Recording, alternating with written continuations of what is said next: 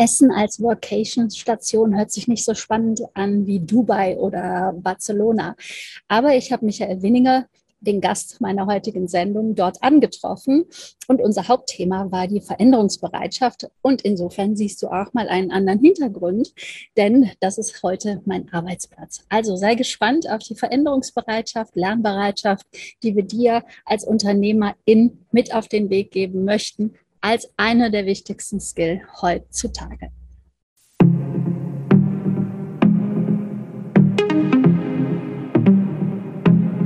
Herzlich willkommen zu einer neuen Folge zur Sache Digitalität. Ich freue mich sehr. Heute habe ich einen Gast und zwar den Michael Winninger. Und ihn habe ich kennengelernt. Äh, da kommen wir gleich. Zuerst ist ein wunderbarer Unternehmer. ein interessanter Unternehmer. Wir haben uns kennengelernt bei einem Mentorship-Programm, wo wir uns beide weitergebildet haben zur Automatisierung von Geschäftsprozessen. Und ähm, ja, da haben wir uns gar nicht so sehr äh, ausgetauscht, aber im Nachgang äh, ist dann da ein bisschen mehr passiert über LinkedIn, über die digitale Welt, die wir haben. Freue mich sehr, dich begrüßen zu dürfen. Herzlich willkommen, Michael Weniger. Ja, liebe Beate, herzlichen Dank. Äh, willkommen. Schön, dass ich da sein darf. Freue mich auf den Podcast-Talk. Vor allem, weil wir ja schon gemeinsam einen hatten. Bin ich jetzt mal gespannt, das in umgekehrten Reihenfolge oder umgekehrter äh, Position zu haben. Ähm, ja, danke schön, dass ich da sein darf. Ja, danke dir auch. Ja, genau, ihr habt es gehört. Ähm, ich war sein Gast äh, vor gar nicht allzu langer Zeit. Und ja, du hast mich auch ein bisschen mit angeregt, überhaupt einen Podcast zu starten. Ähm, wie erwähnt, es war 2020, als wir beide in einem Mentorship-Programm äh, unterwegs waren. Damals bin ich dir vielleicht aufgefallen, weil ich ständig auf, äh, von Mallorca aus zugeschaut habe oder mitgelernt habe. Wir schauen ja nicht nur zu bei einem Mentorship. Und du hast mich da begleitet in dem Sinne, dass ich dich im Ohr hatte im Podcast und äh, du hast da, glaube ich, auch ungefähr gerade erst gestartet mit dem Podcast. Ja, und deswegen gebe ich mal vorweg, warum, glaube ich, äh, dann mir das Ganze gefallen hat, weil ich habe noch mal in der Vorbereitung zu diesem Podcast gelesen, was man über dich schreibt. Und da steht deine ruhige Art, deine einfühlsame Art, deine äh, gelassene Art. Ähm, das hört man auch in deiner Stimme im Podcast äh, sehr angenehm. Hatte ich auch, glaube ich, erwähnt zum hundertsten Folge deines Podcasts. Nochmal herzlichen Glückwunsch an der Stelle. Dankeschön. Ja. Und daran merkt man halt auch, wie wichtig Werte sind, weil das sind auch meine Werte, ähm, dass dadurch schon die Chemie irgendwie gestimmt hat und ich dich ein mhm. bisschen beobachtet habe und du wahrscheinlich auch mich, sonst würden wir heute nicht hier in diesem Podcast landen. Ja. Doch, das interessiert zum einen natürlich die Menschen, die Zuhörer, weil der Mensch steht im Mittelpunkt bei der mhm. Digitalität. Aber warum habe ich dich eingeladen, beziehungsweise was verbindet uns über dem? Du wohnst oder du kommst aus der schönsten Stadt mhm. mit der Welt, zumindest wenn man das ähm, den Rundfragen, den Abfragen, äh, die jährlich stattfinden, äh, der Menschen ähm, zuhört oder nachschaut, dann ist es immer Vancouver und Wien, die mhm. da ganz vorne stehen. Aber du bist da im Moment gar nicht, denn du bist auch ein Digitalnomade und unterwegs. Wo treffen wir dich denn gerade an? ähm, also Danke für die Worte. Das ist mal das eine. Und aktuell bin ich gerade gar nicht so aufregend in Essen. Also, was macht man denn in Essen? Ja, also ich bin tatsächlich in Essen in Deutschland. Ähm, bin hier vor kurzem gestrandet ja. Ähm, und das ist auch so ein bisschen ein Punkt. Ich finde das ja, weil du das so ansprichst, Malor Mallorca. Also ursprünglich äh, war es ja so, dass wir äh, in den ersten ein, zwei, drei Sessions hatte ich immer diesen Hintergrund, diesen virtuellen bei Zoom in unserer Mentorship-Gruppe. Vielleicht kannst du dich erinnern, ja. mit der Palme und dem Meer mhm. im Hintergrund. Ja. Und es, hat immer so ausgeschaut, als wäre ich gerade weg. Und mhm. dann warst du, die wirklich weg war. Also die diesen Hintergrund nicht wirklich spielen musste, sondern du hattest ihn tatsächlich im Hintergrund, ja. Wie, ähm, was machst du denn überhaupt, dass du digital Nomade sein kannst, auch wenn du gerade in Essen bist? Ich weiß, du warst, äh, du bist eigentlich äh, seit acht, neun Monaten unterwegs mhm. in Dubai, in Thailand, in Italien, in Spanien und was Richtig, weiß ich ja. nicht, wo alles. Halt mal gerade zufällig in Essen. Ähm, Genau, also, was ist dein Job? Ich weiß, du hast früh schon gestartet mit deinem Unternehmen.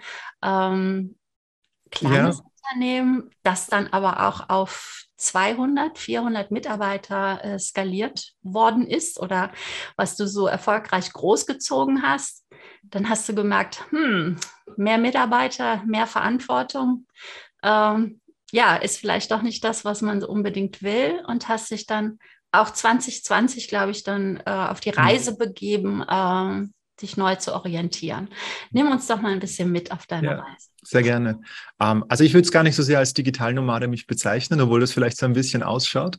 Mhm. Ähm, wir bezeichnen das ja als Workation. Die war dann vielleicht ein bisschen lang, diese Workation, ja. ähm, mit acht Monaten. Ähm, und wie es dazu gekommen ist. Also es war eigentlich nie so wirklich mein Traumlebenskonzept. Deswegen sage ich das jetzt auch dazu, so digitale Nomade, das ist gar nicht so sehr mein Lebenskonzept. Mir ist es einfach wichtig, ortsungebunden und selbstbestimmt zu arbeiten. Und deswegen bin ich auch Unternehmer, immer schon. Das war für mich immer schon wichtig. Ich bin seit fast 25 Jahren immer selbstständig Unternehmer. Mhm. Und egal warum und wieso, es war für mich einfach immer wichtig, selbstbestimmt zu sein. Und ich mag zwar das habe ich überhaupt kein Problem, mit festen Strukturen in einem Büro und dergleichen zu arbeiten. Ich glaube aber, dass es essentiell und wichtig ist. Und das ist so ein bisschen auch mit meinem Podcast die Botschaft, hier Impulse zu setzen, dass wenn du gerade in der heutigen Welt, in der du bist, ist ja auch dein Thema, Digitalität, das eröffnet uns so viele Möglichkeiten und wir sind so blind dafür. Ähm, wir sträuben uns ein bisschen vor Veränderung. Wir sträuben. Und ich wollte einfach so ein bisschen aufbrechen, denn es geht gar nicht so sehr darum, jetzt acht, neun, zehn Monate, jahrelang in der Welt herum zu cruisen und so Nomade zu sein, sondern mhm. überleg dir doch mal, was diese Digitalität, was dir diese Tools, die Möglichkeiten von heute bieten. Ja. Und wer doch, ich glaube, jeder Unternehmer macht das doch, um selbstbestimmt zu sein, um zu sagen, hey, wenn ich mal einen Monat weg sein möchte, warum nicht? Und wir stehen uns selbst im Weg, weil wir unser Business nicht so denken, weil wir unser Business dann doch so ein bisschen wie einen Käfig bauen und reden uns dann so ein bisschen aus, es geht nicht, weil. Und das war auch bei mir oft so der Punkt. Ich hatte zwölf Jahre lang einen Hund und habe mir immer gesagt, ja, ich kann nicht länger als ein, zwei Wochen weg sein, weil ich kann den doch nicht länger weglassen. Ja, ja. Ähm, natürlich hätte ich ihn vielleicht mitnehmen können. Ähm, es bei der Rasse wäre das jetzt vielleicht nicht möglich gewesen, dann hätte ich vielleicht nur in Europa fahren können. Also man sagt sich so ein paar Glaubenssätze im Kopf, warum gewisse Dinge nicht gehen. Und das wollte ich aufbrechen. Und warum wir acht Monate verreist sind, war, weil mein Geschäftspartner, den ich kennengelernt habe über LinkedIn, ähm, wir gesagt haben, okay, lass uns das Business aufbauen. Und durch die Situation, in der wir die letzten zwei Jahre waren, habe ich gesagt, dann lass uns das doch auch so machen, dass wir ein bisschen das verbinden, auch coole, auch coole Orte besuchen, einfach auch hier Erfahrungen sammeln. Und das eine mit dem, anstatt in dieser Tristesse gefangen zu sein, die die Situation vielleicht auch ein bisschen mit sich bringt, dass wir hier den Fokus wirklich aufs Business und the happy side of life so ein bisschen mitnehmen können, ja. Und das eine zum anderen geführt, aber nicht, weil es so mein Lebenskonzept ist, sondern auch um das Business von Anfang an gleich so zu denken, dass es uns immer möglich sein wird, ortsunabhängig zu arbeiten. Ja es ist ja, also du weißt ja, und meine Zuhörer wissen es erst recht, dass ich ja mich spezialisiert habe auf die Beratung von und mhm. Begleitung von Immobilienmaklern, zumindest auf die Immobilienbranche bezogen, weil meine Historie daraus daherkommt. Und ähm, es ist ja wichtig, die Kundensprache auch zu sprechen und mhm. man kennt die Abläufe. Jetzt denken wahrscheinlich schon einige, äh, ja, Immobilienmakler, wie kann ich da ortsunabhängig mhm. arbeiten? Und ich finde, ich ich finde das nicht, ich finde das bei meinen Kunden sehr oft, dieses Eingeschränkte, ne? dieses, mhm. ähm, das geht nicht anders, wie du das jetzt schon sagst. Mhm. Ne? Äh, wie, wie sollen wir das denn machen, dass man auch dieses digitale, äh, total interessant, du hast deinen Geschäftspartner nur digital kennengelernt und äh, relativ schnell seid ihr ja dann äh, zusammen äh, durch die Welt gereist. Äh, mhm. Also an der Stelle, ich weiß, ich hatte mal eine Newsletter-Antwort äh, von jemandem, der, da hatte ich wohl geschrieben, dass ich das Digitale ähm, auch schätze, weil wir in beiden Welten ja leben und dass mir die Personen inzwischen genauso vertraut sind, als wenn ich sie in der realen Welt mhm. kennenlernen würde. Und das, der war so entsetzt über diese Aussage, hat sich dann nochmal bei mir nachgefragt, ob ich das wirklich so meinen würde. Mhm. Und da habe ich gesagt, ja, natürlich freue ich mich, wenn ich die Person irgendwann auch mal in Live sehe. Aber ich kann jetzt von der Herzlichkeit eigentlich keinen großen Unterschied mhm. feststellen. Und äh, gerade in den letzten zwei Jahren habe ich sehr viele Personen online kennengelernt, die ich einbegriffen, inbegriffen. Und ähm, ja, der hat sich letztendlich dann auch gesagt, äh, ich melde mich dann ab vom Newsletter. Ne? Oh, der konnte okay. das äh, gar nicht akzeptieren, dass dem so ist. Kannst du vielleicht, ähm, ja, es ist so wichtig, ich wollte ja auf die Immobilienbranche eingehen. Mhm. Es geht nicht nur um das ortsunabhängige Arbeiten, sondern um diese Veränderung in den Gedanken. Genau. Vielleicht, dass wir da ein bisschen mal äh, was drauf eingehen. Ja. ich glaube, also aus meiner Sicht ist ähm, warum sind wir Unternehmer? Ich glaube, damit fängt schon mal an. Ich glaube, es ist für sich selbst zu erkennen und das ist so, bin ich selbstständig oder bin ich Unternehmer? Ich glaube, da macht schon mal ein bisschen einen Unterschied. Ich habe meinen Podcast Hör dir hör auf mit selbst und ständig. Das ist meine Passion. Ich möchte Selbstständigen einfach helfen, hier zu verstehen, wo sie sich selbst im Weg stehen. Und alles fängt im Kopf an, alles fängt im Innen an. Und das sind auch so die Punkte. Und ich glaube, die wichtigste Eigenschaft, den wichtigsten Skill, den ein Unternehmer braucht und eigentlich auch jeder Selbstständige, ist Veränderung. Also mit Veränderung umzugehen. Ja. Ähm, Unternehmen, wenn wir uns den Markt anschauen, warum verschwinden die meisten Unternehmen in den ersten ein, zwei, drei, vier Jahren? Warum gibt es nach fünf Jahren so gut wie kein Unternehmen mehr? Entweder es geht ihnen einfach die Liquidität aus, um sich am Markt behaupten zu können und das richtige Produkt und die richtige Dienstleistung zu finden. Wir haben ja, wir beide waren ja im Mentorship, wir beide wissen das ja und wir haben uns ja auch ein bisschen ausgetauscht. Es braucht halt auch ein bisschen Zeit, um alle Prozesse so hinzubekommen, dass sie am Markt akzeptiert werden. Und viele Selbstständige haben gar nicht das Geld, um das zu finanzieren und deswegen verschwinden sie wieder vom Markt. Mhm. Oder sind so festgefahren und halten an ihrer De Idee, die sicher gut ist, so stark fest, aber der Markt braucht es halt einfach nicht. Und da geht es genau darum, für sich zu verstehen, verstehen, wir leben in einer sich ständig verändernden Welt. Das ist nichts Neues. Das mhm. war immer schon so. Und jetzt ist eben die Digitalität eine Chance. Und ich glaube, viele haben mit Veränderung ein Problem. Ja. Und ähm, ich habe das auch mit meinem Geschäftspartner, den ich vor zwei Jahren, du hast es ja gesagt, über LinkedIn kennengelernt. Und am ersten Jahr habe ich ihn eher so ein bisschen als Mentor betreut oder begleitet in seiner eigenen Selbstständigkeit. Und dadurch ist die Freundschaft entstanden und durch das eine zum anderen entstanden. Und wir gesagt, hey, eigentlich können wir unsere Kompetenzen miteinander verbinden. Und dann ist eben unsere Company ähm, gemeinsam entstanden. Und auch da in dem Jahr, wo ich ihn begleiten durfte, war auch so ein bisschen, ja, Social Media, das ist nicht so meins und ich weiß gar nicht, was ich damit anfangen soll und eigentlich nervt's mich. Und wenn ich so an die Sache rangehe, dann macht es auch keinen Spaß, ja. Und ich habe ihm damals gesagt, und das ist vielleicht auch ein bisschen so die Botschaft an die, deine Kundenzielgruppe, an Immobilienmakler ähm, und Co. Ähm, Veränderung gehört zum Leben dazu. Ich muss dieses Social Media nicht lieben. Aber es geht einfach darum, wenn du the game heute spielen möchtest, dann gehört es dazu. Und wenn ja. du sagen möchtest, ich mag's nicht, dann ist es auch legitim. Aber dann trifft die Entscheidung bewusst und sag, okay, diesen Bereich lasse ich aus. Ich lasse die Chancen daraus aus und diesen Bereich lasse ich aus. Das ist absolut okay. Ja. Dieses bewusste Entscheiden. Ne? Richtig. Ne? Das ja. sage ich auch immer. Ich würde, ich möchte immer gern erstmal das Ganze vorstellen, eine Strategie oder äh, wie man strukturiert arbeitet um sich überhaupt erstmal entscheiden zu können. Aber man muss mhm. ja erstmal die Chancen und die Möglichkeiten sehen, ja. erkennen, äh, dieses offene Denken, ne, diese Veränderungsbereitschaft haben, um mich dann entscheiden zu können. Das picke ich mir daraus, das picke ich mir daraus, das und das andere nehme ich nicht. Das ist ja gerade das Tolle, dass wir so viele Möglichkeiten jetzt Richtig, haben. Ja, ne? Absolut.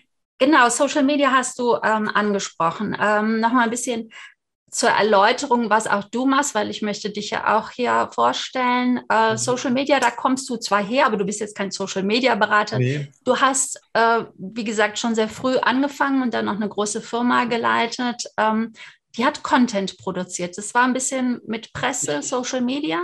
Ich nehme dich gern mit, ja. Also ja. ursprünglich, also ich habe mit 20, also es war immer in mir, ähm, die Kurzversion versuche ich jetzt, ja. Ja, also mit, genau, wir mit, wollen ja lieber ins Weitere, aber ein bisschen Historie gerne. Aber ja. also ich habe mich zum ersten Mal, bei uns in Österreich dauert die Schule, wenn du eine höhere bildende Schule machst und nicht so die Allgemeinschule machst, dauert die bei uns bis 19. Du bist dann mit 19 fertig, dann gehst du ins Bundesheer. Also ich habe mich mit 20 letztendlich selbstständig gemacht. Das war gleich nach dem Bundesheer, gleich eine Firma. Und so naiv, wie man mit 20 ist und so Naivität, wie man auch braucht, dachte dachte ich, mir gehört die Welt und alle haben nur auf mich gewartet und wir haben aufgesperrt, ein Firmenschild aufgehängt und es kam halt niemand. also wir haben unsere Kunden halt versucht dann zu bekommen. Damals, das war gerade die Dotcom-Area, das erste Mal die große Dotcom-Blase, das erste Internet. Also haben wir natürlich als die coolen Jungs versucht, Internetseiten den anderen zu verkaufen. Mhm. Und mein Zugang damals war die Kunden, die wir bekommen haben. Ich war immer schon offen für Veränderung. Also ich war natürlich einerseits verliebt in meine eigene Idee, Das musst du auch sein, also am Markt zu präsentieren. schlechthin, ja. Ja, aber sonst machst du dich auch nicht selbstständig. Ja, wenn du keine Genau. eigene Idee hast und nicht Ja. verliebt in die bist, machst du dich nicht selbstständig. Und die Naivität, dass alles so leicht ist, braucht es auch dazu, dass die Welt auf mich wartet, weil sonst gründest du gar nicht. Ja, weil du hast dann genug Struggles, die auf dich zukommen und die würdest du dir niemals antun, wenn du nicht so verliebt wärst. Ja. Auf der anderen Seite war ich immer schon jemand, der Lösungen, lösungsorientiert ist und damit auch offen für Veränderung bin. Und die Kunden, die wir damals bekommen haben, waren halt meistens Damals gab es noch kein WordPress und Co. Also es war noch schwierig damals tatsächlich Webseiten überhaupt einmal ins Internet zu stellen. Es gab noch keine Bewegdinger. Es war noch alles am Anfang. Wann war Und- das? Das war 1999. Also ähm, zu der Zeit war Internet noch ganz neu. Wir waren noch auf Windows 3.11 oder Windows Ah. 95 und solche Sachen. Ja, es war noch alles sehr, sehr. Wir hatten noch keine TFT-Monitore und dieses waren noch so große Röhrenmonitore, und so kleine Bildschirme. Und es war einfach noch schwierig, responsive Webseiten. Sowas gab es damals ja noch nicht. Smartphones gab es noch nicht. Ja, also es war schwierig, so eine Desi- den Designanspruch auf der einen Seite zu erfüllen mit den Möglichkeiten, die du hast. Und jetzt kommt es dazu. Zeitschriften, Magazine, die wollten natürlich ins Internet. Mhm. Aber es war natürlich schwierig für einen Redakteur, der kann Texte schreiben, ähm, aber der kann keine Webseite aktualisieren. Also sprich, wenn eine Zeitschrift einen Text publizieren wollte, brauchte es immer jemanden, der zunächst einmal diese Webseite baut. Und damit verlierst du natürlich Geschwindigkeit und das geht nicht. Also waren wir schon sehr früh damit beschäftigt, einfach, damals hieß das DHTML, dynamisches HTML, irgendwie eine Möglichkeit zu machen, mit Datenbanken, die so zu verknüpfen, dass ich in eine Datenbank, heute nennt man das Content Management System, da etwas reinzugeben, damit einfach die Webseite sich aktualisiert und der Content ist draußen. Das waren so ein bisschen die Anfänge, ja, und das eine zum anderen ergeben. Und als ich mich dann mit 25 ähm, komplett neu aufgestellt habe, habe ich mein Medienhaus aufgebaut, wollte tatsächlich via Internet machen. Damals mit, wollte da niemand so richtig Werbung dafür ausgeben. Das war auch noch immer eigentlich am Anfang des Internets. Mhm. Aber es war schon ein bisschen so der Trend. Also wir hatten schon Affiliate Marketing, so ein bisschen Google Ads. Das gab es alles dann schon zu dem Zeitpunkt. Ähm, und es gab auch schon richtige Webseiten, das gab es ja auch schon alles. Und es gab auch schon DHTML und Co., es gab schon WordPress. Also dementsprechend, aber es zwang, man zwang mich und auch hier wiederum die Bereitschaft der Veränderung ganz einfach. Internet ging nicht so richtig. Die Leute wollten das trotzdem immer noch nicht so richtig, da Geld zu investieren. Das war vom Werbebudget zwei, drei Prozent. Also habe ich gesagt, okay, ich möchte einen großen Kuchen, was machen wir? Also haben wir Print gemacht. Wir haben uns das selbst angelernt, wir haben Guides rausgegeben, ein, zwei Mal im Jahr, zum Beispiel einen Hochzeitsguide und hatten dafür viel Zeit dazwischen einfach, wenn du einmal im Jahr einen Hochzeitsguide rausgibst, das ist so wie in der Immobilienbranche ein bisschen, du hast viel Zeit, ein Objekt zu entwickeln, dann ist das Objekt da und dann verkaufst du die Wohnungen, die da drinnen sind oder ähnliches. Also wenn du so größere Projekte, du vermietest es dann von oben nach unten die Büros im, im, im B2B-Markt letztendlich bei dir. Und es war bei uns auch so, einmal im Jahr kam so ein Guide, das heißt, wir hatten so drei, vier, fünf Monate vorher Verkaufsphase und den Rest der Zeit hatten wir halt wieder Zeit für uns, um, um uns weiterzuentwickeln, uns auszutesten. Und das war auch immer mein Zugang über die Jahre. Ich möchte kein Print. Ich mache das, um mein Leben zu finanzieren, um dieses Mhm. Business zu finanzieren. Wir wollen ja Internet machen, wir wollen ja online machen. Also haben wir viel gespielt, wirklich viel gespielt und, und äh, das eine hat das andere ergeben letztendlich. Meine Company hatte am Schluss 400 Mitarbeiter. Ähm, wir haben uns stark über Marketing, Kommunikation und Co. beschäftigt. Ich habe die dann schon früh war das für mich gespielt, irgendwann mal zu sagen, hey, what's next? Ja, also es geht gar nicht so sehr um Verantwortung, was du vorhin gesagt hast, mehr Verantwortung zu übernehmen, sondern es ist halt Alltag, es ist halt langweilig, immer dasselbe, die gleichen Fragen. Ja. Ähm, es gibt diesen Spruch, wenn du der, das ist jetzt, meine ich jetzt gar nicht so, äh, das meine ich trotzdem wertschätzend, ja, also ja für mich, ähm, wenn du der Klügste im Raum bist, bist du im falschen Raum. Ja, also das ist so ein Spruchwort und wie gesagt, ich meine das trotzdem wertschätzend, weil da geht es einfach Ja. um mich. Und wenn du am Ende des Tages niemanden hast, mit dem du dich austauschen kannst, wenn du am Ende des Tages niemanden hast, damit du dich weiterentwickelst, und das ist mir Ja. persönlich sehr, sehr wichtig, Ja. habe ich halt gesucht im Umfeld, wie kann ich mich im Umfeld irgendwie weiterentwickeln? Hab dann angefangen zu reisen natürlich, habe viel gereist, aber auf Dauer habe ich auch gemerkt, ich kann ja nicht immer eine Ersatzbefriedigung suchen, ja. Und Ja. habe deswegen Step by Step mein Unternehmen dann so übergeben, dass ich dann letztendlich erst 2020 frei war von dem Unternehmen. Das war ja ein Prozess, wollte ja nicht von heute auf morgen sagen Tschüss. Ähm, und da stehe ich dann. aufgebaut, ja. was Riesiges aufgebaut. Genau, richtig, ja. Ich finde ja. auch, gerade, wir haben ja mit der Veränderung angefangen und wie deutlich man heute dazu sagen muss, was 99 war, ne? Mhm. weil, weil es so wahnsinnig schnell geht, weil Veränderung ist normal, das kennen wir. Ne? Nur richtig, das ja. Telefon, als das auf den Markt kam, das hat halt 100 Jahre gedauert, bis es etabliert hat oder 50, aber gefühlt eher 100. Heute vergessen wir, dass es 99 gerade mal WordPress gekommen ist, dass es noch kein mhm. iPhone gab. Richtig, ne? Diese schöne Frage, äh, sag mir mal, welche, ähm, welche App, App die am meisten gekaufteste war im Jahre 2000.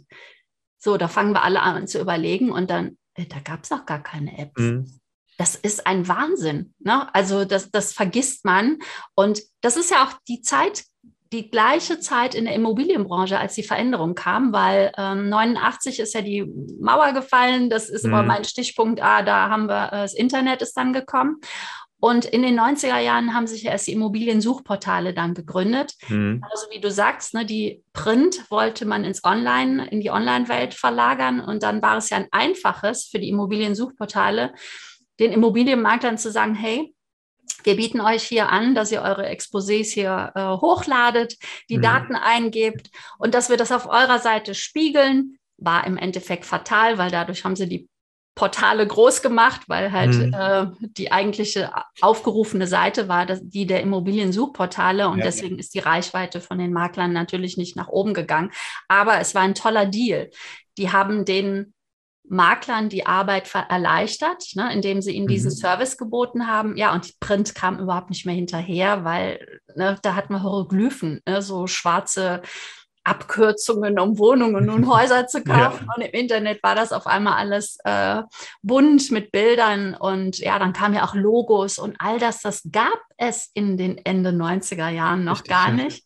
Und daran sieht man eigentlich die, die damals vorne mit dabei waren, die sind auch heute noch vorne mit dabei, weil dieses ja. Veränderungsbereitschaft ein, einfach in einem drin ist. Ne? es geht bleiben, wir halt gleich, bleiben wir gern gleich bei dem Beispiel, weil ich finde, das, das ist es, was ich vorhin eigentlich sagen wollte. Die Unternehmen, die über 100 Jahre am Markt sind, so viele gibt es da gar nicht, aber was zeichnet die aus? Die machen heute nicht dasselbe wie vor 100 Jahren. Ja. Die waren offen für Veränderung. BMW ist eins der Beispiele. Mhm. Das Logo zeigt, die haben begonnen mit Flugmotoren, mit Flugzeugmotoren, ja. Und die machen heute auch keine Autos mehr, obwohl jeder, wahrscheinlich 90 Prozent der Menschen sagen würden, natürlich bauen die Autos. Ja, aber das ist nicht mehr deren Kerngeschäft. Dein Kerngeschäft ist heute schon ganz was anderes und das erkennst du vielleicht nicht. Ja. Das ist ja. schon für morgen vorbereitet und sie bereiten schon übermorgen vor. Und das ist das Wichtige und das ist auch das, was du gerade sagst, weil das ist, da, da, da schneiden sich unsere beiden Branchen in der Historie. Meine Branche, in der ich mit Print tätig war, hat nicht verstanden, was ihr eigentliches Kerngeschäft ist und mhm. hat versucht, Nachrichten und Content in das Internet zu verlagern und wollte dafür Geld haben und wollte dafür Co haben. Aber das Kerngeschäft von Print ist nicht die fünf Euro oder zwei Euro, die ich für diese Zeitschrift bezahle. Das ist nicht das Einkommensmodell, das Businessmodell. Das Businessmodell eigentlich waren die Beilagen wie der Karrieremarkt, wie der Immobilienmarkt. Das war das Businessmodell. Und eigentlich hätten sie schon sehr, sehr früh beginnen müssen, genauso Immobilienportale, Jobportale ja, und Co. zu machen. Auf jeden Fall. Die hätten das machen müssen. Ja. Und stattdessen haben das andere gemacht und haben dadurch dem Printmarkt eigentlich das Kernbusinessmodell weggenommen. Und die, die das verstanden haben, die Internet, die Digitalität als Chance gesehen haben, sie waren mutig und sind da reingegangen. Es ja. gibt einige Verlagshäuser, die das gemacht haben. Und der Rest tut sich heute schwer, weil die ihr eigenes Businessmodell falsch verstanden haben oder nicht bereit waren, sich den neuen Gegebenheiten auch zu stellen. Ja. Du gibst mir gerade eine Steilvorlage, deswegen muss ich das jetzt äh, mit erwähnen. Ja. Weil dieses Beispiel hatte ich auch von dir gehört, aber ähm, mit dem äh, mit BMW, ne, mit dem mhm. äh, Motor. Und ich habe gedacht, krass, ne, weil da wieder diese Ähnlichkeit war, weil ich das auch gerade äh, recherchiert hatte weil ich schreibe ja gerade, überarbeite gerade mein Buch und das okay. wird jetzt demnächst im August äh, wird es veröffentlicht werden. Und da habe ich nämlich auch genau auf BMW äh, referenziert, mhm. auf diese Veränderungsbereitschaft und auch bei Amazon. Ne, das hat, das habe ich nämlich da reingemacht. Ne, das war die größte Buchhandlung, nur mhm. eine Online-Buchhandlung. Und dann diese Veränderung zu sagen, wir bringen den Kindle raus. Mhm. Also wir machen unser eigenes Geschäft kaputt ja. aber in dem Wissen, wo die Reise hingeht. Ja. Also dieses Disruption, dann zu sagen, okay, wir sind der größte Buchhandel, aber wir bringen jetzt ein Kindle raus, also machen Bücher ne, ad absurdum. Wir wissen, dass sie auch heute noch Bücher verkaufen, aber das war, ist dieser Mindshift, ne? dieses Absolut. der Kunde und den stelle ich im Mittelpunkt und das Absolut. Gerade vor allem Amazon ist auch jetzt hier ein gutes Beispiel, weil BMW ist über 100, ich weiß es gar nicht wie viel, 150, 120 Jahre alt. Ja. Ähm, also die sind schon sehr, sehr alt und da gibt es viele solcher Beispiele. Aber Amazon gibt es ja noch gar nicht so lange. Und nee, trotzdem auch. machen die das, ja, und trotzdem machen die das. Apple ist ja auch so ein Beispiel. Ja. Apple vernichtet immer am Höhepunkt seine Produkte, um das nächste Produkt einzuführen. Es gibt heute keinen MP3-Player mehr. Das war der äh, Revolutionierer vom mhm. iPod damals, ja. Und dann haben sie das iPhone eingeführt, obwohl du mit dem iPhone das Gleiche kannst. Noch mehr, weil du kannst sogar noch telefonieren. Ja. Also das wussten sie. Und sie haben den iPod trotzdem weiterentwickelt und mittlerweile gibt es ihn nicht mehr. Und das ist auch okay. Also die, ja. die schauen ja genau gleich voraus. Und Amazon, äh, das, die machen das voraus. Und deswegen wird es Apple, jetzt, jetzt wird es auch kein iPhone irgendwann mal geben, weil sie mittlerweile auf die digitalen Services wie Apps und Co. ja setzen, Bezahlsysteme und Co. Also sie entwickeln sich ja von einem Tech, von dem Computerhersteller entwickeln sie sich hin zum Telefon, zum Smartphone. Es wird künftig keine Macs mehr geben, weil du hast die iPads. Mhm. Also es ist ja jetzt schon so, dass du die Tastatur getrennt kaufen kannst. Also ich bin mir sicher, in ein paar Jahren gibt es keine iMacs mehr oder MacBooks mehr. Die wird ja. keiner mehr brauchen. Und das wissen sie. Und ich glaube, diesen Mut braucht's. Und das ist das, was ich meine. Natürlich brauchen wir Selbstständige diese Selbstverliebtheit in die Idee, weil sonst würdest du dich nicht starten.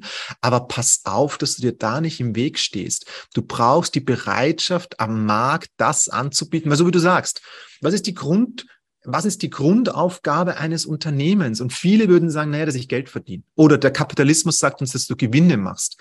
Das sind Ressourcen, die es braucht, damit du dein Unternehmen zum Laufen bringst. Aber die einzigen Grund, warum es ein Unternehmen gibt oder geben sollte, ist, eine passende Lösung für den Kunden zu bringen.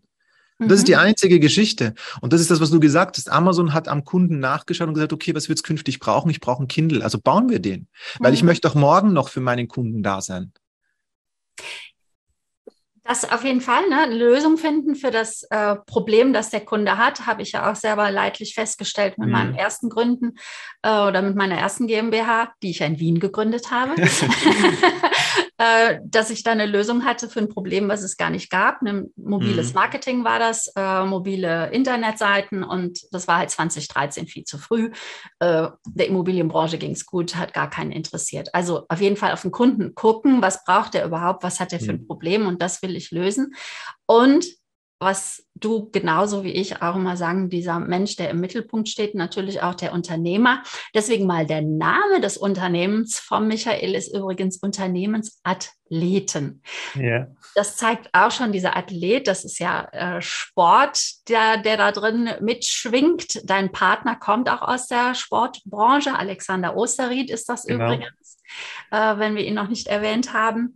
Ähm, wie ich finde es auch einen sehr schönen Namen. Das zeigt ja auch, wie wertvoll der Unternehmer ist, denn dieses Selbst und Ständig, so mhm. heißt ein Podcast, äh, hör auf damit, ähm, ist ja da, wo wir irgendwann alle mal reinrutschen, mhm. wenn wir diese Power, diesen Enthusiasmus, den wir beim Gründen haben, merken, uh, wir müssen jetzt eine neue Rolle einnehmen, ne? weil am Anfang mhm. nehmen wir einfach wir sind die Fachkraft, wir sind der Manager, wir sind der Unternehmer, wir machen überall an allen Baustellen und dann müssen wir es abgeben, was nicht immer einfach ist.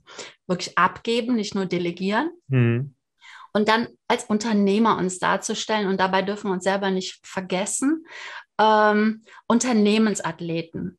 Ähm, wie sind bei euch die Steps? Was, was, empfehlt ihr oder was, was bietet ihr jetzt im Moment konkret mhm. an? Weil ihr habt ja auch Ne, super interessant mit dieser Veränderung, ne, weil ihr entwickelt euer Produkt ja eigentlich genau jetzt mit dem Kunden gemeinsam. Richtig, ja. Also na, trotz meiner fast 25-jährigen unternehmerischen Laufbahn darf auch ich noch lernen und ich glaube, das ist auch eine wichtige das Geschichte. Auf. Das hört mich auf, ja. Also nicht nur die Veränderungsbereitschaft zu haben, sondern auch die Lernbereitschaft, sich selbst zu verändern. Und ich glaube, das ist das Wichtigste, was auch ein Selbstständiger für sich braucht. Und die Selbstständigen haben das ja alle, weil sonst würden sie nicht so viele To-Dos selbst machen. Ja? Das ist ja auch so ein bisschen die Gefahr, viele Selbstständige wollen ja auch lernen und sich verändern, die Herausforderungen annehmen und, und buchsen sich da ein bisschen an, weil sie sich dann über YouTube-Kurse und Co. auch Dinge anlernen, die du jetzt gerade gesagt hast, die können abgegeben. Und das ist ja ein bisschen auch mein Weckruf. Und als Unternehmensathleten sind wir auf dieser Journey. Natürlich haben Alex und ich uns damals hingesetzt und gesagt, okay, ähm, durch meine Erfahrung, wie gesagt, bevor wir tatsächlich nachdenken, Unternehmensathleten zu machen und wo unsere Journey hingeht, lass uns mal vergleichen, welche Werte haben wir und mhm. welche Werte braucht das Unternehmen. Wir haben uns da in Lissabon zwei Tage, drei Tage rausgenommen, auch in eine andere Umgebung, nach Lissabon die Stadt zu nutzen und zu sagen, okay, und jetzt nehmen wir uns zwei, drei Tage Zeit, die Stadt äh, in der Umgebung einfach mal zu schauen, wo stehst du, wo stehe ich, was, wo möchtest du hin, wo möchte ich hin? Ja. Und wir haben dann gemerkt, wir sprechen eine unterschiedliche Sprache, meinen aber doch das Gleiche. Also ja. haben dann immer wieder gemeint, okay, was meinst du jetzt denn genau mit dem Wort? Und sind dann ja. draufgekommen, okay, wir haben eigentlich im Kern, weil sonst würden wir uns auch nicht so gut verstehen, ist ja auch ja. klar, ähm, ähnliche und gleiche Werte. Und das ist uns auch wichtig ähm, zu transportieren. Und wir hatten daraus dann eine Idee. Dann haben wir uns in München getroffen. Alex kommt ja aus München, ich komme aus Wien. Und wir haben uns dann in München getroffen, in so einem Business Center und haben uns wieder zwei, drei Tage hm, zurückgezogen. So, jetzt lass uns mal am Scratch machen. Was wollen wir anbieten? Was ist denn unser Produkt? Was braucht's denn aus unserer Erfahrung und dort und deine Kompetenz, meine Kompetenz? Und daraus ist ein toller Online-Kurs entstanden oder ein tolles Ding. Und dann ging es so, ah, und jetzt setzen wir uns eine Woche hin und drehen die Videos ab. Und jetzt machen wir dieses. Und ich so, äh, nee, das machen wir jetzt bitte nicht, weil das ist so der typische Geschichte, die ich immer gemacht habe. Also ich, früher hätte ich mich hingesetzt und hätte gesagt, okay, ich baue das Content Management System.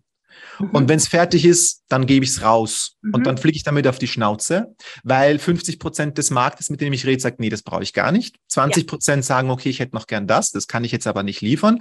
Die anderen 20 Prozent sagen dann noch, weiß ich nicht, das ist jetzt nur eine 80 Prozent Lösung und die restlichen 10 Prozent kaufen es dann oder wie auch immer. Ja, also das ist so ein bisschen der Punkt. Und man kriegt ja viel Feedback. Und durch dieses viele Feedback auch in einem Perfektionismus und man möchte es jedem recht machen. Und man kann es aber nicht jedem recht machen. Und man möchte die eigene Idee umsetzen. Und man glaubt ja, die eigene Idee ist die, die Idee, die der Markt braucht. Und im Endeffekt verschwenden wir damit viel Zeit, viel Geld. Dann haben wir kein Geld mehr, um überhaupt den Markt zu bearbeiten und Co. Also mein Learning ist es, und das ist das, was wir bei Unternehmensathleten im Moment gerade umsetzen. Was braucht das Unternehmen am schnellsten? Eine funktionierende Lösung, die am Markt passt Darum geht's. Ich brauche ja auch die Liquidität und das Geld, um diese Lösung zu entwickeln. Also brauche ich ja mal ein paar Kunden, die mir Geld bezahlen. Und jetzt kommt der Punkt, die vielleicht noch nicht top zufrieden sind. That's part of the game. Ja. ja. Ich muss mal rausgehen und mich trauen zu sagen, okay, ich verkaufe dieses Produkt und ich lerne mit dir gemeinsam, was du eigentlich brauchst, indem wir in diesem Austausch sind und ich liefere dir das Step by Step. Doch habe ich ein riesen Learning. Ich gebe dir das vielleicht ein bisschen günstiger, weil du so mein MVP bist und so ein Testkunde bist. Das, das spiele ich mit offenen Karten. Wir haben vorhin Apple verglichen. Das erste iPhone war doch eine Katastrophe. Ja, es war sauteuer. Jede Software, die du kaufst, erstmal Update. Ja. Erst ein Update. Ja, aber irgendwas ist drinnen, dass Kunden das kaufen. Und was passiert? Ja. Das Unternehmen hat dadurch Liquide, ist dadurch Geld, hat Feedback, bekommt dort von den Usern Feedback. Die sind ja nicht sauer. Die kaufen auch das iPhone 2 und 3. Die sind part of the game. Und Social Media, mhm. das ist der Schlüssel, den wir jetzt haben, durch den Content die Menschen da mitzunehmen auf part of the game, auf diese Journey. Ja, Genau, den Kunden zu begeistern schon mal von dem, was man Richtig. vorhat, wo man hin will und ja, dann ihm das nicht nur das Gefühl geben, sondern ihn mitzunehmen. Äh, du bist bei etwas Großartigem dabei, was mhm. wir neu entwickeln und du kannst es mit kreieren. Richtig, und ja. wenn ich jetzt mal gerade überlege zur Immobilienbranche, ist es genauso. Ähm, also, dass man nicht nur einfach Immobilien verkauft, sondern was wünscht sich denn eigentlich ein Verkäufer? Ja. Was wünscht sich ein, ein Suchender? Was sind diese Sachen? Das herauszufinden, das ist ja eher auch selten. Also wir haben gerade die Branche hat ein riesiges Potenzial, sich Absolut. da auch zu positionieren und zu sagen, es geht nicht darum, nur Objekte zu akquirieren, sondern was wünscht sich mein Verkäufer, was wünscht sich ja, mein Suchender? Und das auch gerne mit den jeweiligen Kunden. Das ist ja auch noch interessant, dass diese zwei Seiten Kunden mhm. vorhanden sind. Denn das, was die Verkäufer oder EigentümerInnen interessiert, interessiert vielleicht nicht den äh, Käufer, KäuferInnen. Ne? Es sind zwei okay. unterschiedliche Themen und sich auf das eine oder andere auch zu fokussieren und da halt auch mal ganz anders zu denken und nicht sagen, oh, ich muss Objekte akquirieren. Äh, das ist das Wichtigste und mhm. äh, halt wirklich mal den Kunden da auch mit auf die Reise zu nehmen und sich mit ihm auszutauschen und dann andere Geschäftsmodelle zu finden. Also großartig. Absolut, ja. Und das ist ja auch gerade die Journey, die wir machen und auch für mich das Learning ist, ähm, jetzt gerade, wir haben am Anfang diese One-to-Ones gemacht, wo wir einfach offen waren zu sagen, okay, was braucht der Kunde? Und wir haben ja ein großes Wissensspektrum, wo wir helfen können. Also du suchst dir ja Kunden, wo du andocken kannst. Mhm. Und du merkst mit jedem Kunden, okay, wo sind die Gemeinsamkeiten? Wo sind die Punkte, die jeder hat? Wo sind ja. die Punkte, die Struggles und die Themen, die jeder hat? Ähm, das sind so Side-Themen, die können wir abbilden bei dem One-to-One-Kunden, sage ich jetzt mal in dieser 1 zu 1 Begleitung, in dieser Beratung. Aber es gibt so einen Kern und den hat sich rauskristallisiert und dadurch haben wir jetzt zum ersten Mal ein Gruppencoaching, was wir jetzt gerade anbieten, wo wir wirklich festgestellt haben, dass die meisten Selbstständigen Content, damit beschäftigen sie sich, da haben sie auch schon Hilfe bekommen und Content produzieren sie. Und mhm. sie haben auch ein Angebot. Sie haben sich irgendwie ja schon positioniert und, ja. äh, und haben mehrere Produkte.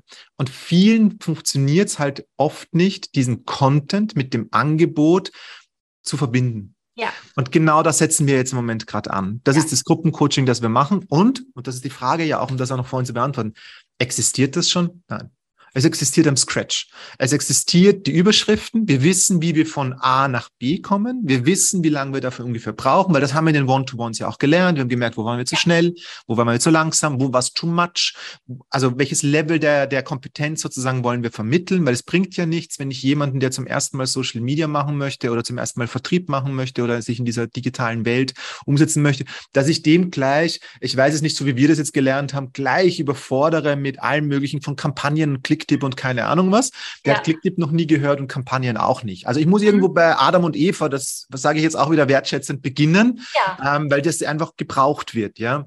Jeder hat seine und, Kompetenzen und so. Richtig. Ja, ne, deswegen auf ja. jeden Fall äh, kann man da von Adam und Eva sprechen, weil. Ja.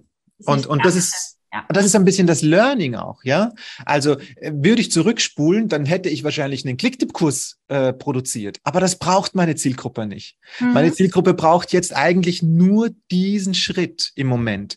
Den ja. Schritt, den Content, den sie ja schon irgendwie machen. Ob der gut ist oder nicht, ist nicht der Engpass. Den machen sie ja schon.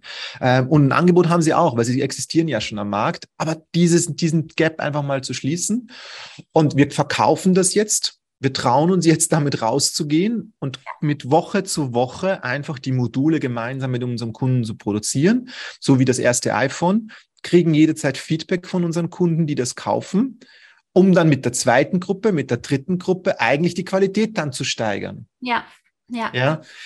Das ist ja auch, ähm, wir sind ja beide in dieser Marketing-Online-Branche, mhm. Unternehmensberatung unterwegs und da es schwappt ja immer von Amerika rüber. Wir haben auch mhm, quasi BMW ist deutsch, ja, aber alle anderen waren äh, amerikanische Unternehmen, die wir jetzt äh, herangezogen haben. Da ist es ja auch so, dass vielmehr dieses, weil die Veränderung auch so schnell geht, dieses Live-Lernen, Live-Anpassen, mhm.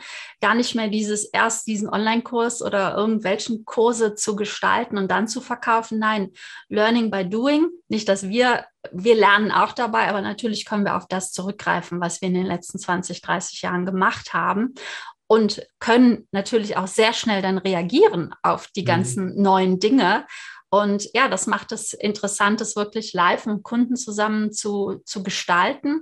Und genau, ähm, wer von den Zuhörern sich nicht auf die Immobilienbranche spezialisiert hat, äh, hat also gerade auch die Chance, sich bei Michael zu melden. Also du gibst, wann gibst du das nächste Webinar? Das hast du gerade, oder Workshop, äh, wie nennst du es, was du auf LinkedIn immer anbietest? Ah, wir machen da, also wir sind erstens jeden Dienstag um 15 Uhr live. Das ist, glaube ich, das Einfachste, da gerne einfach mal vorbeizuschauen. Man findet mich unter meinem Namen Michael Windige. Ich glaube, du hast ja gesagt, du verlinkst auch äh, mein Profil äh, von LinkedIn in den Show Notes ähm, und einfach mal vorbeikommen und da reinschnuppern. Ich glaube, das ist der einfachste Weg. Und das nächste Webinar, wo wir genau das zeigen, wie man mit LinkedIn, das ist im Moment einfach der Kern, wo wir uns gerade äh, gezielt den Eintritt sozusagen die Menschen mitnehmen. Wenn jemand im B2B, im B2C gerade jetzt selbstständig ist, ist, glaube ich, LinkedIn die Plattform. Ähm, und wenn jemand da sagt, okay, ich möchte da Content machen oder ich mache ihn schon, ähm, dann zeigen wir einfach, wie man damit tatsächlich Geld verdient, weil das ist ja der Sinn als Unternehmer. Ja, und das machen wir das nächste Mal, wenn ich mich jetzt nicht täusche. Wir sind jetzt im Juli, am 27. Juli. Ah, okay. Ja. Sehr schön. Also könnt ihr euch da rumhören und den Michael ein bisschen näher kennenlernen. Ich möchte ihn auch noch ein bisschen näher kennenlernen. Deswegen äh, gibt es jetzt ein paar Auswahlverfahren, ah, Fragen okay. oder nicht Fragen, sondern einfach nur Begriffe. Und ähm, genau, einfach nur spontan antworten. Und dann fange ich mal an mit Meer oder Berge. Wow, das ist schwer, weil ich muss tatsächlich sagen, am liebsten die Kombination Berge mit Wasser. ja. ja. Das ist eigentlich mein absoluter Spot, ja. Aber wenn ich mich jetzt entscheiden müsste zwischen Meer oder Berge, wäre es das Meer. Oh, okay. Fleisch oder Gemüse? Gemüse. Kino oder Theater? Theater. Offline oder online? Wow. Ja, auch hier. Also das ist für mich keine Entscheidung, entweder oder, weil beides ist aus meiner Sicht äh, zusammen zu sehen. Da gibt es keine entweder oder. Android oder iOS? iOS. Lesen oder schreiben? Lesen oder schreiben. Also wenn ich mich da entscheiden müsste, dann schreiben. Klassik oder Pop? Dann doch Pop. Wein oder Bier? Wein, definitiv. Machen wir mal nicht BMW, sondern VW oder Tesla. Tesla. Mhm. Fahrrad oder Auto? Uh, das kommt ja auf den Weg an, ja, weil, aber beides ist schön, aber hm, dann kommt ja, ja, hm, hm, hm, Fahrrad. Fahrrad. Hast du überhaupt noch ein Auto, wenn du jetzt auch die ganze Zeit unterwegs Nein, also ich über Jahre keins gehabt. Ich habe in der Innenstadt von Wien gewohnt und Wien ist schon öffentlich gut und dergleichen und zu Fuß die Wege sind sehr, sehr gut, vor allem wenn du in der Innenstadt wohnst habe dann wieder für ein paar Jahre ein Auto gehabt und wieder für mich gemerkt, wir leben in einer Share Economy. Äh, dieses Besitzen brauche ich für mich nicht mehr. Als 20-Jähriger war es mir wichtig, ein Auto auch zu haben. Ja, ja da ging es um Status und sich selbst und das, nee, also ich bin heute lieber, da bin ich auch ein bisschen zu bequem. Die Wege, die ich brauche, da nutze ich dann eher ein Taxi oder ein Chauffeurservice, da gibt's ja auch mittlerweile viele oder nutze mir eigentlich so ein Carsharing, was es da auch gibt. Bin lieber der Bahnfahrer, ich lasse mich lieber fahren. Ja, ich habe auch seit 2011 kein Auto mehr und ja. äh, fahre damit sehr gut, äh, mhm. weil ich auch lieber Bahn fahre und äh, Fahrrad oder ja, man fliegt ja dann auch oder Richtig, was auch immer.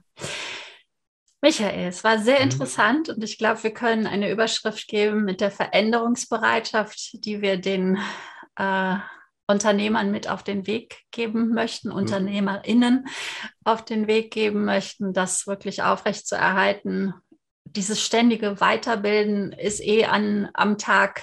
Äh, mhm. Das wird uns ewig begleiten. Das wird nicht mehr aufhören. Das wird immer mehr. Und umso eher man das annimmt, umso besser geht es einem. Ja. Absolut. Ja, das ist nicht nur im Unternehmertum, ähm, sondern ganz generell. Ich glaube, dass so eine Resilienzfähigkeit uns abhanden mhm. gekommen ist als Mensch und Veränderungsbereitschaft gehört dazu. Also ich glaube, man profitiert auf allen Seiten. Und gerade wir Unternehmer und Selbstständige verbinden ja. Für uns ist es keine Work-Life-Balance. Für uns ist das ja Leben. Und da glaube ich, ist es auch wichtig, dass diese Eigenschaft da ist. Also das ist, glaube ich, eine gute Überschrift, die du gerade gefunden hast. Hat Spaß gemacht. Vielen Dank, dass ich da sein durfte. Danke dir. Und ja, wo auch immer, wo geht es weiterhin, wenn wir das fragen dürfen? Ich habe es ja schon gefragt. Ähm, Essen, Essen, sind wir ja jetzt einfach hier angekommen mal. Ich finde das sehr überschaubar. Das ist gut, nach so vielen Veränderungen jetzt mal einfach ein bisschen auch wieder Routinen zu bekommen und, und, und, und Ruhe zu bekommen. Und das Spot, wo Alex und ich künftig die Base von Unternehmensathleten aufbauen, wird nach aller Voraussicht München sein, wo mhm. Alex ja auch herkommt. Und da freue ich mich auch schon drauf, aber die nächsten Wochen sind wir jetzt mal hier. Mhm. Und ich wünsche dir, liebe Beate, mit deinem neuen Podcast, ja, alles Gute. Viel, Dankeschön. Äh, ähm, ich mag das total, jetzt auch mal in der anderen Rolle zu sein, weil normalerweise bin ja ich immer derjenige, der die Fragen stellt. Ähm, und dementsprechend, ähm, ich wünsche dir alles Gute mit deinem Podcast, viel Reichweite, viele neue Leads, ähm, aber auch viele Inspirationen an den Menschen, weil es geht ja nicht immer nur um Leads, es geht ja nicht immer ums Geschäft. Ich glaube, es ist auch wichtig für uns, einfach Inspiration zu sein, ja. Deswegen habe ich auch den Podcast gegründet, weil mhm. ich ne, dieses Interview geben, interessante Menschen lernt man ständig kennen und das auch nach draußen zu geben. Das ist mein ursprünglicher Gedanke, warum ich den Podcast gestartet habe. Vielen Dank und Show Notes werden äh, reichlich äh, vorhanden sein, wie ihr den Michael findet. Wie gesagt, auf LinkedIn. Und natürlich gebe ich das auch gerne an euch weiter zurück, an Alex und dich.